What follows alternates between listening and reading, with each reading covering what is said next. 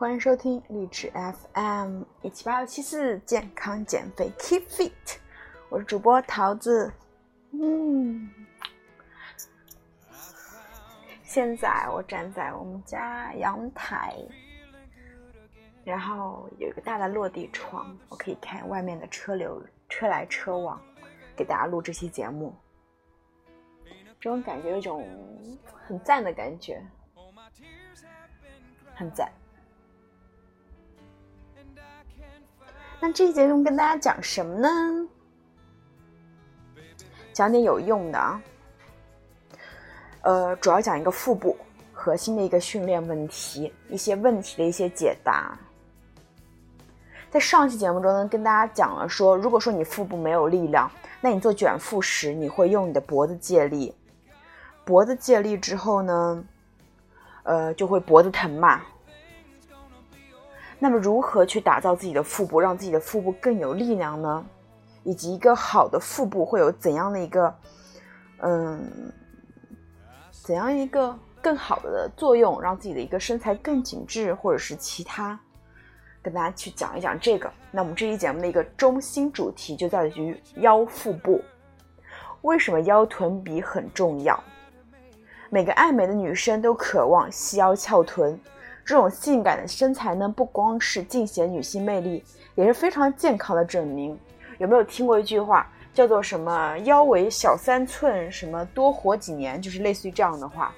因为你的腰围小，呃，当然不是说那种很病态的腰围小，四十几厘米、五十厘米那种腰围有点病态了，就是比较健康的一个小的腰围，其实会展现，呃，会证明啊，你可能是这个新陈代谢比较好，以及你的吃饭还比较规律，吃的也很健康。心理学家研究发现，相对于腰围和臀围的绝对值，腰臀比例是一个衡量女性吸引力的绝对因素。男性普遍认为腰臀比例零点七的女性更具有吸引力。比如说，尽管玛丽莲·梦露和索菲亚·罗兰的身高和体重不同，但是她们的腰臀比例都接近零点七。腰臀比要练出来，只要做好两件事：第一是腰围减少，第二臀围增大。听起来是不是很简单啊？做起来不简单哦。腰围减少，臀围增大。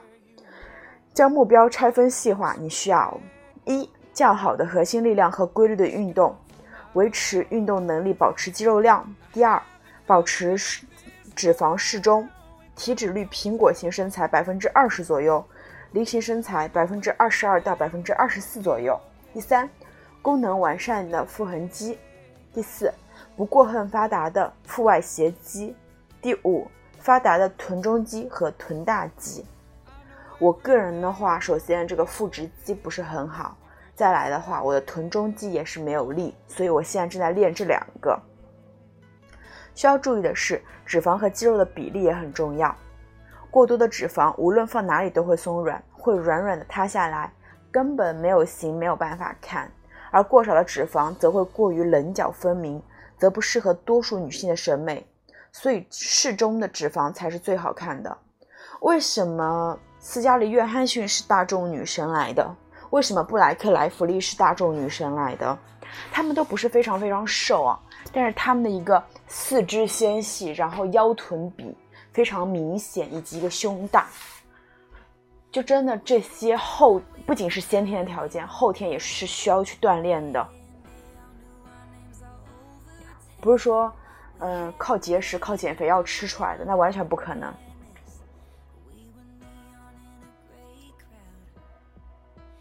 那如果说你的一个肌肉和脂肪在臀部占不同比例，如果说脂肪多、缺乏缺乏肌肉，那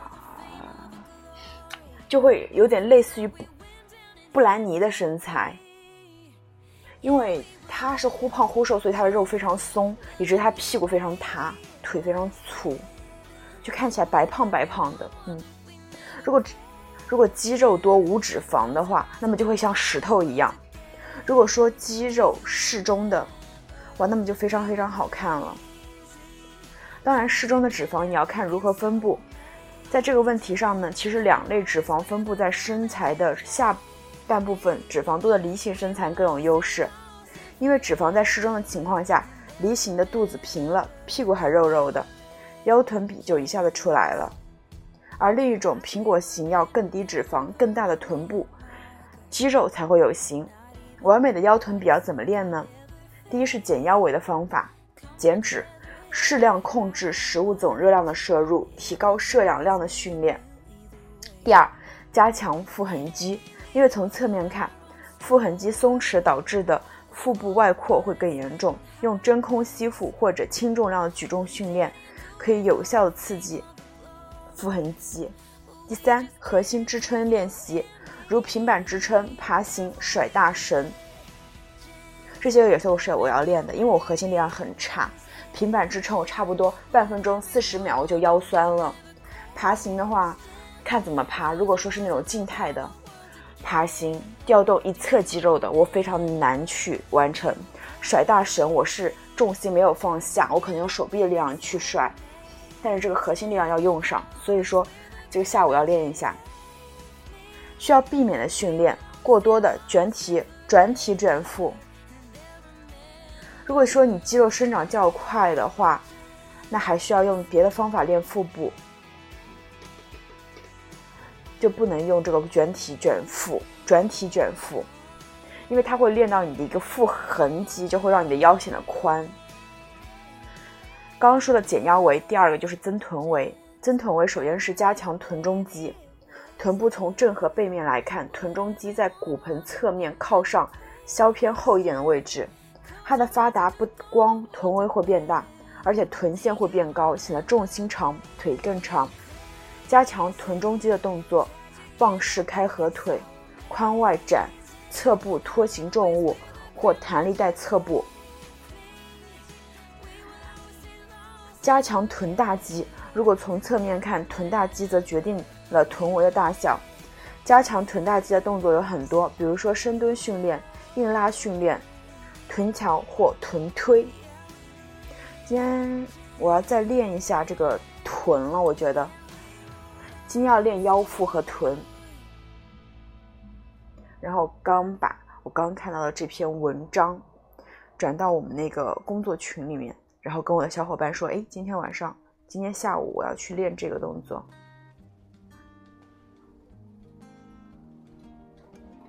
那么总结来说的话，想要有一个比较好的腰臀比，不二法则做两点，第一个是。减少腰围，第二个是增大臀围。说起来简单，做起来难啊！大家去尝试一下。好身材得来不易。刚刚讲的就是腰臀比，第二个是，如果说你本身就比较胖的话，你肚子比较大的话，如果你是男生的话，你怎么去练核心？就肚子大的人，你别跟他说什么腰臀比，我就想让我的肚子小下去，我就想更健康一点，怎么做？在生活中，很多人看似活蹦乱跳，其实一直忍受腰背疼痛的尴尬困扰。很多人明明不胖，肚子却鼓鼓的，倍感尴尬。为什么呢？在运动中，很多人想要跳得更高，却总感觉下肢沉重无法飞起；想跑得更快，却常常感觉左摇右晃，无法勇往直前。为什么？因为现代人新型的生活方式让我们更加方便舒适。却也让我们养成了常做少动的坏习惯，挑战了人的本质是动物这一属性。这不仅让我们的身材变得难干，也使我们如忘记了如何控制身体。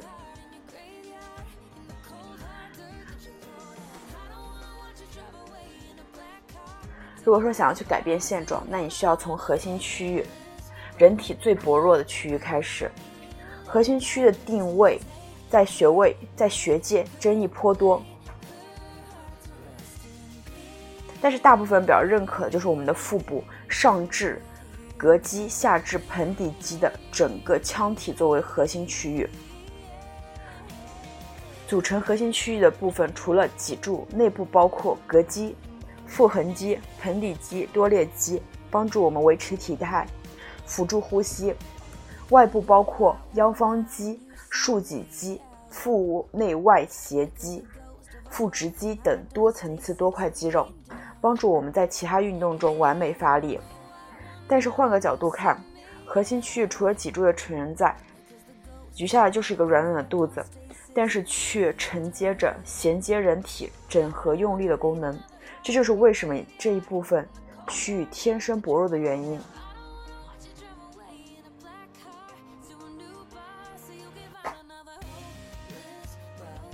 那我们先要入门，再做进阶。在大部分运动中，我们强调的正确姿势是挺直腰背、沉肩收腹。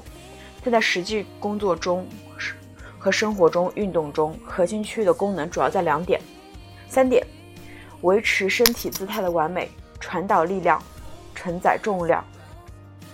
别以为核心训练就是练腹肌，讲究多着呢。第一，动静结合，在静态中强调。稳固姿态的能力，在动态中强调核心发力能力。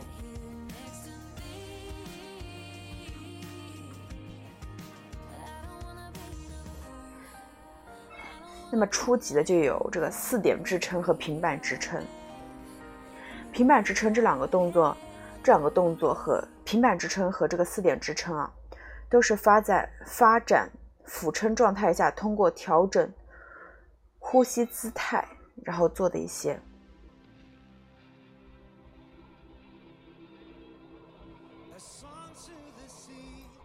平板支撑，由于力臂稍长，所以难度有所提高。这两个动作都能帮助我们激活腹部深层的肌肉——腹横肌。腹横肌能力的提高，能帮助我们在坐姿、站姿等状态下收紧腹部、挺直腰部，让我们视觉上腰围更小，人更挺拔。动态动作中比较推荐臀桥。动态臀桥是个全面激活身体后侧动作，这个动作对于改善很多人站如虾米的状态堪如完美。身体后侧激活能够帮助我们缓解腰背疼痛，缓解弯腰驼背的症状。通过四肢的摆动提高运动难度。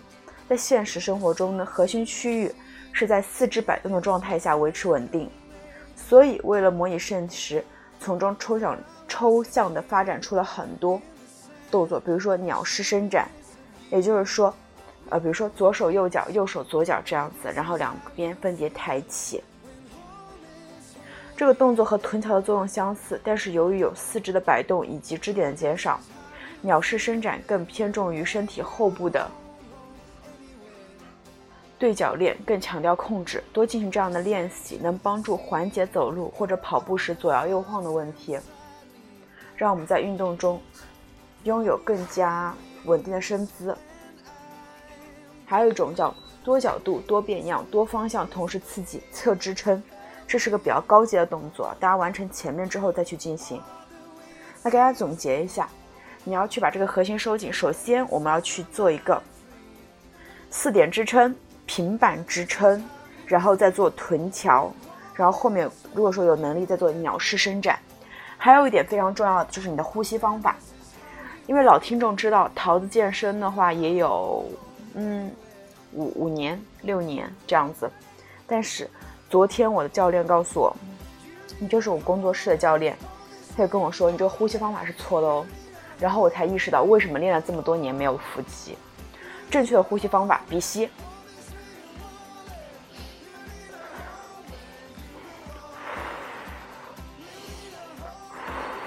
而且鼻吸的时候肚子要鼓起来，嘴呼的时候肚子小下去。来，跟我练几下，鼻吸。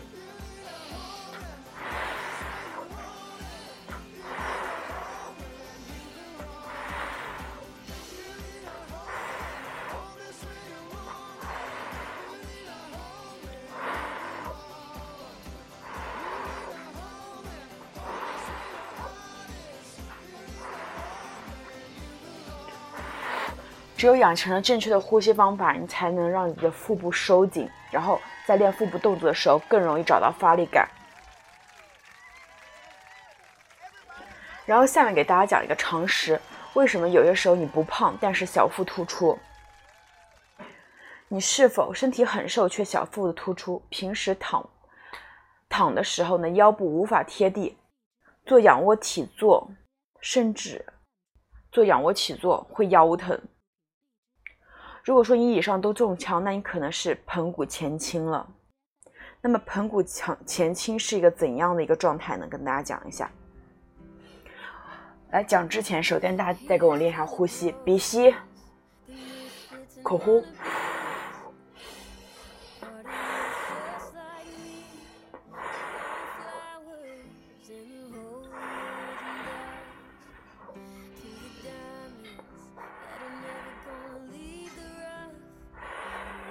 注意鼻吸的时候，肚子把呼出，肚子挺出去；口口口呼的时候，把肚子里的气给排空。那先给大家讲这个盆骨前倾，大家对号入座，看自己有没有。盆骨是我们身体的中心区域，也是力量的来源。盆骨正常胃肠的改位置的改变，往往会造成全身性疼痛的出现。由于盆骨异位不容易被察觉。它引起的一些疼痛也会被归咎于其他问题，比如说腰、膝盖等关节总是替盆骨的问题背锅。盆骨的异位包括盆骨前倾、侧倾、盆骨旋转，最常见的就是盆骨前倾。什么是盆骨前倾呢？盆骨前倾呢，就是我们是日常生活中最常见的一种错误形式，在形体中表现为臀部后凸。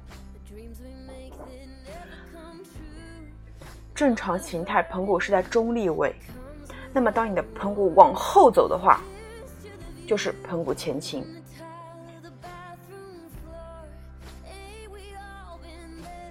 一盆骨往前走的话是盆骨前倾，往后走的话是盆骨后倾。对，虽然说腰臀比 BMI 值和体重在正常范围内，但是小腹仍旧前凸，其原因可能是。竖脊肌过于紧张，盆肌、臀大肌和髋绳肌无力，导致盆骨受力不均匀，盆骨呢就被向前倾了，这就是被拽的前倾了。如何自己确定自己是不是平盆骨前倾呢？非常简单的一个自测方法：身体平躺，双腿伸直，将一只手放在腰椎下面，如果腰椎与床面的距离。大于等于三个手指，则为盆骨前倾。躺着测量即可，三个手指放下去，能放进去就是盆骨前倾。那盆骨前倾会引起什么问题呢？骨盆如果长时间保持前倾位置，不仅影响身体的形态，还会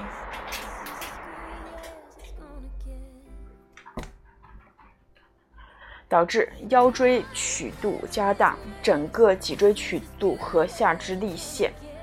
比如说叉 O 型腿、背部、肩颈部、膝关节、踝关节疼痛、身体倾斜、多度多度多处肌肉受限或紧张，影响运动；正常的生理功能出现障碍，比如说便秘、痛经。盆骨的一个前倾、前倾和后倾，可能还会有这个尾翘臀呢。那盆骨前倾该如何解决呢？对于盆骨前倾最有效的方法，就是通过调节盆骨相关肌肉张力和腹部的压力，来调节盆骨的位置。肌肉拉伸，运动完一定要拉伸啊！还有核心练习、动态的稳固练习和姿势的调整。大家一定要分清楚这个尾翘臀和盆骨前倾。那么盆骨前倾的一些姿势的一个调整。我会在自己的朋友圈发和微博上转发一下，大家感兴趣的话可以去微博上了解。如果想要去私信要要这篇文章地址的话，评论区给我留言，我会给大家去，嗯，把链接分享给你。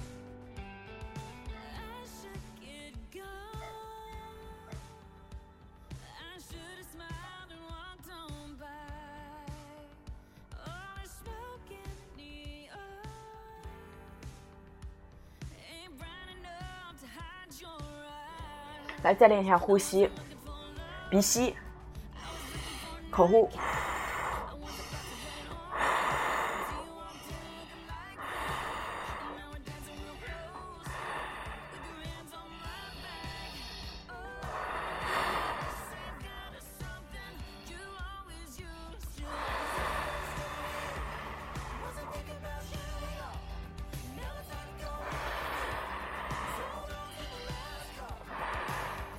所以今天的我一个练习就会更倾向于一个核心的练习和一个臀部的练习。还有一个要跟大家去提到一个东西啊，核心我们需要练，还有就是运动后一定要拉伸，因为身体中有一些肌肉它属于死肌肉，那死肌肉它会有什么特征呢？就是它这个肌肉它是死肌肉的话，它不会说给你提高代谢或者怎样，它会让你减肥的时候很难减。然后你把你的肥肉减掉之后，你里面就会有死肌肉存在。那这时候我们在运动的时候，运动完之后就要去拉伸，把自己的肥肉拉伸松了之后，这样就好减了。这是个小 tip 来的，大家可以去自己摸索一下。包括这个拉伸的这个时间也需要比较长啊，大家用可以用泡沫轴进行拉伸。包括我后期的话也会在做一些这个关于这个小泡沫轴拉伸的一些视频。大家如果说感兴趣的话，也可以去关注到我们的一个呃微博“桃子萌不萌”，我会到时候转发我产品号的一些文章过来，大家可以去看到。那么这一节目就是这样了，大家一定要把腹部练好，核心收紧了，我们才能有更美的体态哦。大家有什么其他的想听的，可以在。评论区告诉我，或者在微博找到我。如果你觉得这期节目对你有用的话，那你可以分享到你的朋友圈、微博或其他平台，让我知道，或者给我点赞，期待哦。爱你们，么么哒。